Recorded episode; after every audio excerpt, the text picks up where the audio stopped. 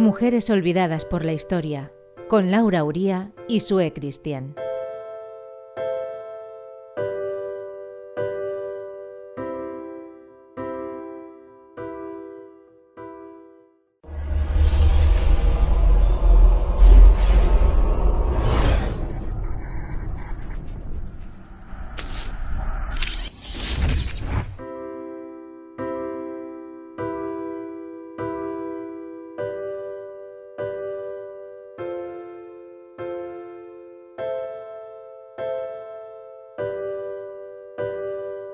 Estás escuchando Mujeres Olvidadas por la Historia. Regresamos con una nueva edición donde estamos descubriendo a todas esas mujeres que fueron pioneras, valientes, descubridoras, luchadoras, esas mujeres de las que poco o nada se sabe a pesar de sus grandes historias. Un programa donde te acompañamos siempre para hablar de esas mujeres a las que se las conoce si acaso de oídas y por ser las mujeres de, las hijas de, siempre lo decimos, a la sombra de hombres a los que sí que recordamos, ¿verdad? Me llamo Laura Uría y junto a Sue Cristian te acompaño en un espacio donde daremos voz a todas estas y otras mujeres que en la actualidad también están haciéndose notar. Recordamos que Sue Christian es ilustradora y diseñadora gráfica y que de un tiempo a esta parte dio un giro a su carrera y comenzó a investigar sobre la vida de estas mujeres fuertes y valientes que se saltaron las normas estipuladas luchando para conseguir los derechos que hoy tenemos, todas ellas pioneras de nuestra historia. En el programa de hoy vamos a hablar de una escultora maravillosa y que tuvo una vida muy intensa. Hola Sue, un placer estar contigo de nuevo aquí. Hola Laura. Y hola de nuevo a todas las personas que nos seguís a través de Internet y de las ondas. Como decía Laura, hoy vengo para hablaros de una mujer que tuvo una vida difícil e intensa. Hoy vengo a hablaros de Camille Claudel.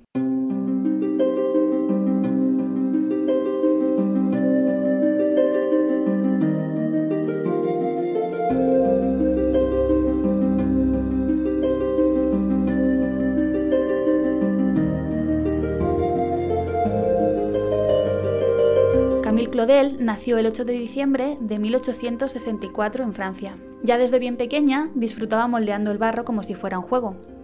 Pero ya entonces empezó a mostrar su gran capacidad de reflejar en aquel material inerte los rostros de sus seres queridos. Lo que empezó como una mera distracción, pronto se convirtió en una pasión que no gustó en absoluto a su familia, quienes esperaban de ella que siguiera el camino de las chicas de su tiempo, el que las dirigía exclusivamente al interior del hogar.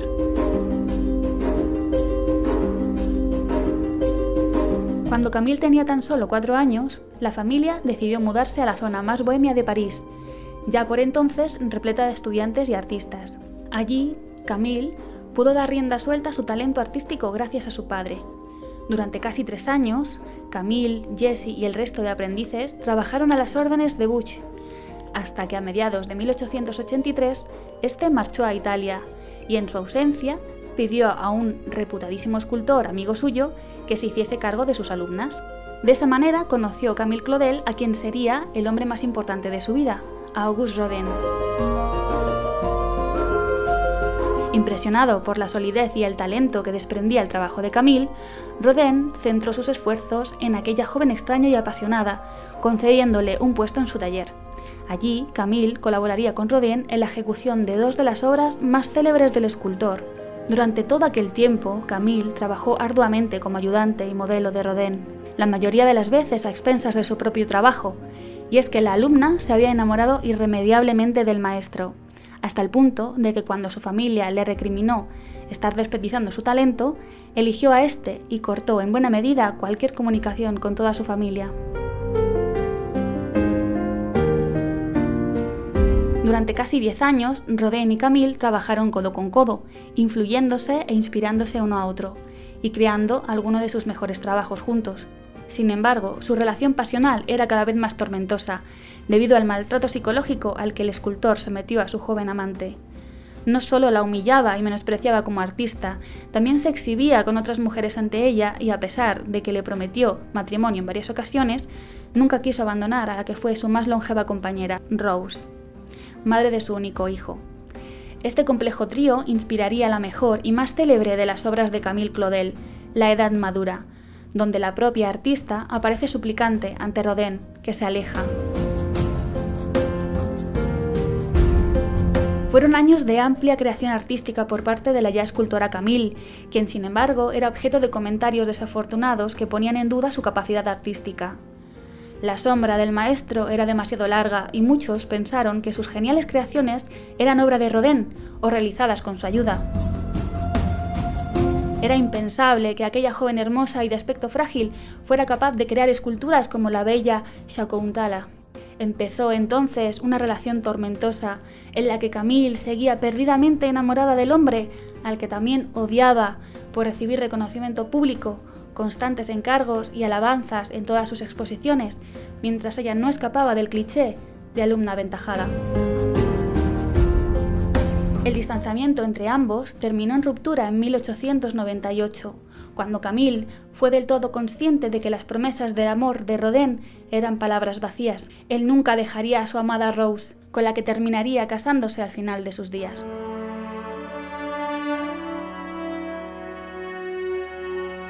Fueron estos años de creatividad y fama en la que se decía que la alumna había superado al maestro.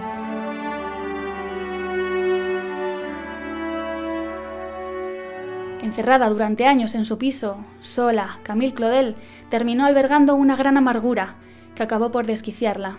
Hacia 1905, sus miedos empezaron a aflorar, haciendo de ella una mujer que destruía todas sus creaciones sistemáticamente, entre ellas una serie de bustos infantiles en los que parece ser que había enterrado su frustración por no haber podido ser madre, pues años atrás había sido obligada por Rodin a abortar.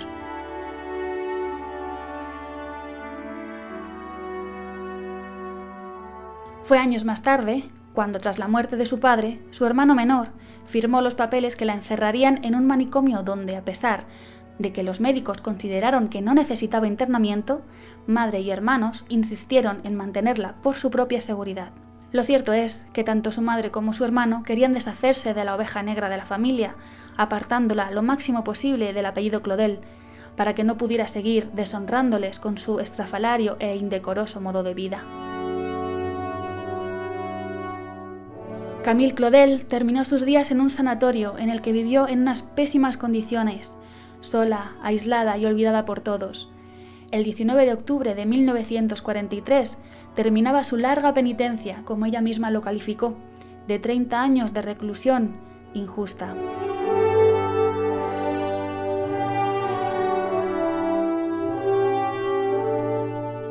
Auguste Rodin había fallecido muchos años antes, en 1917. Mientras su cuerpo descansa junto al de su amada Rose, su obra, paradójicamente, permanece junto a la de su amante Camille Claudel. El Museo Rodin es el que recoge el número más grande de obras de la escultora, que descansa en algún lugar cercano al sanatorio donde vivió sus últimos 30 años de vida, enterrada en una fosa común con otras mujeres desconocidas. Este es nuestro especial homenaje a una mujer que se vio eclipsada por un hombre, a pesar de su inmenso talento. Hoy la recordamos con afecto, para que no sea de nuevo borrada de nuestras vidas. Que su nombre no se borre de la historia.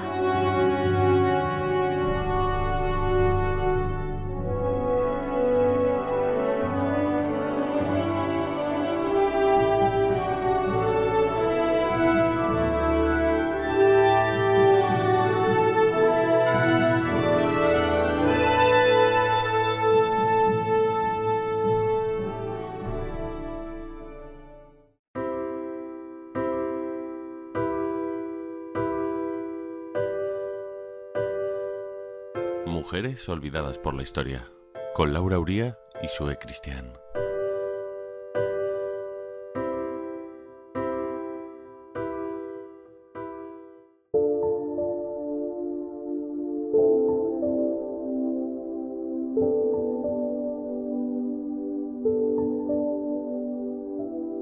Como siempre decimos, Sue Christian da forma a todas estas mujeres olvidadas por la historia a través de unas preciosas ilustraciones. Ilustraciones que a su vez recoge en unas agendas que diseña para que tengamos y conozcamos un poquito mejor a estas mujeres en el día a día. Y ahora es el momento de dar paso a la sección Mujeres de hoy y de siempre, donde recibimos todas esas historias que nos haces llegar a través de nuestras redes sociales, que son las siguientes. Mi página web www.luasoul.com y www.blog.sueartillustration.com. Ya sabes que puedes escribirnos y hacernos llegar tu historia. Estaremos encantadas de escuchar lo que tienes que contarnos. Y hoy recibimos con gran cariño a Luna Paredes.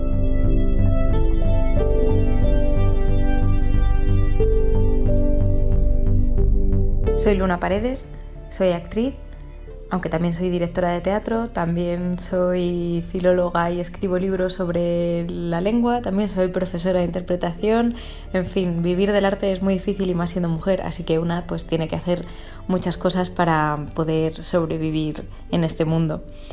Y bueno, yo siempre he creído que el teatro es un buen lugar para reflejar la realidad y también para construir otro mundo. La ficción nos ayuda a descubrir nuevos mundos, a descubrir nuevas posibilidades, nos hace ponernos en la piel de otra gente que puede existir o puede no existir y eso amplía las posibilidades del mundo, creo yo, y por tanto nos deja poder ser o imaginarnos ser otra cosa diferente a la que somos. Creo que el teatro puede ayudar a construir una sociedad mejor porque también está libre de todo lo que se diga en los medios de comunicación o todo lo que se diga desde la política y se puede construir otro mundo gracias al teatro. Y siempre he querido estar en proyectos que hablen sobre esto, que tengan connotaciones sociales o que ayuden a, establecer nuevos públicos o establecer pues, nuevas perspectivas. Y últimamente, en este último año, mi interés sobre todo ha estado en la mujer. Creo que la mujer es la gran olvidada de la historia y es increíble decir esto cuando la mujer es la mitad del mundo. Pero creo que siempre ha quedado relegado en segundo plano, nunca se le ha dado la visibilidad suficiente y creo que ahora estamos empezando a hacerlo bueno, estamos volviendo a hacerlo gracias a esta nueva ola feminista, porque ha habido otras olas feministas gracias a las cuales podemos votar y podemos pedir préstamos en el banco, cosa que antes no pasaba. Pero ahora está habiendo otra nueva ola que también nos está ayudando pues, a visibilizar cosas que estaban muy invisibilizadas. Entonces, mi idea del teatro este año ha sido trabajar sobre la mujer como gran olvidada entonces he estado metida en dos proyectos, uno con La Espera Producciones, que hemos fundado cuatro actrices, Aida Villar, Carmen Valverde, Carmen Bécares y yo, y que habla sobre las mujeres desde la posguerra hasta hoy. En la guerra civil las mujeres se encargaron de absolutamente todo lo que no fuera estar en el frente, es decir, de cuidar de las casas y de los familiares suyos o ajenos, de tener ese sitio para que los que estaban en el frente pudieran volver, para darle sentido a la vuelta de la gente. En fin, se encargaron de, de los huertos, de todo. Entonces, em, nunca se le ha reconocido a esas mujeres esa labor que hicieron y desde la Espera Producciones decidimos montar Flores, cualquier lugar, cualquier mujer, para poder hablar sobre eso, para poder construir historias de mujeres anónimas que sostuvieron y sostienen todo, y gracias a ellas somos lo que somos hoy, mujeres y hombres. Así que es, este, esta obra es un collage de historias de mujeres anónimas, que en realidad nosotras, claro, hablamos de España, pero en realidad esto pasa en cualquier parte del mundo. Y luego, por otro lado, eh, mi último proyecto se llama Descarriadas, que lo ha escrito Leila Ripoll, lo dirige Paloma Rodera, con Teatro al Punto Producciones. Y también hablamos de mujeres olvidadas. En este caso, de mujeres que durante la época de Franco, la sección femenina tenía unos patrones que debían seguir las mujeres.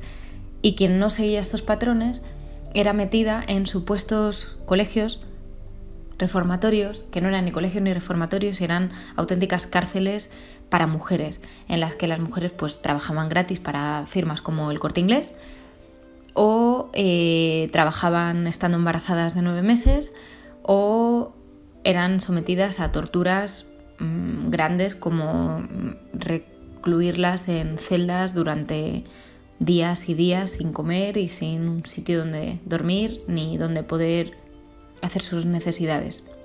En fin, todos estos colegios que eran regentados por, por órdenes religiosas, todos estos colegios en realidad son muy desconocidos, pero es que duraron hasta 1985, es decir, ya bien entrada la democracia, y nadie habla de esto, nadie nunca lo cuenta.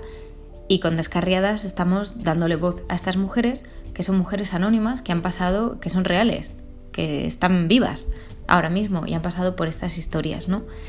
Entonces creo que el teatro puede dar lugar a que las grandes olvidadas de la historia empecemos a dejar de serlo empecemos a, tener un hueco, a que nuestras historias sean contadas y que empezamos a entender que esto también es una posibilidad, que esto que ha pasado también tenemos que verlo y que la posibilidad de cambiarlo está ahí realmente.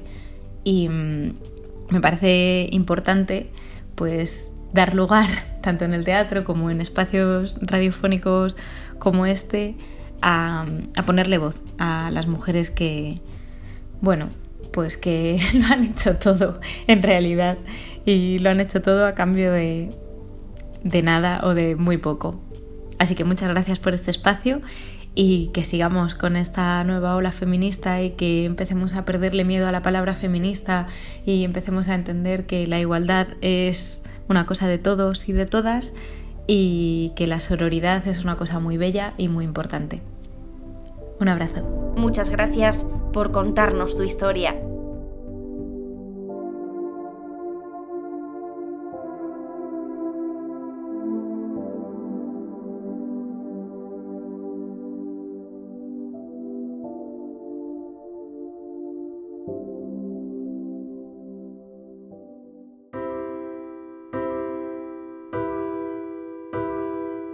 Mujeres olvidadas por la historia, con Laura Uría y Sue Cristian.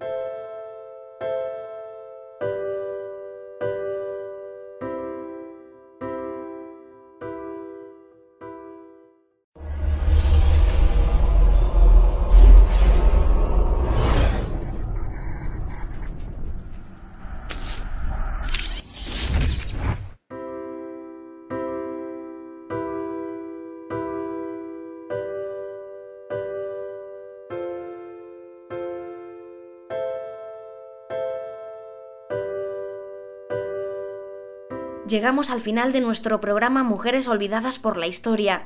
Ha sido un placer acompañarte. Mi nombre es Laura Uría y junto a Sue Christian te espero en una próxima edición de Mujeres Olvidadas. Pues muchas gracias a todas, a todos por escucharnos. Nos volvemos a encontrar en la próxima edición de este programa. Que sus nombres no se borren de la historia.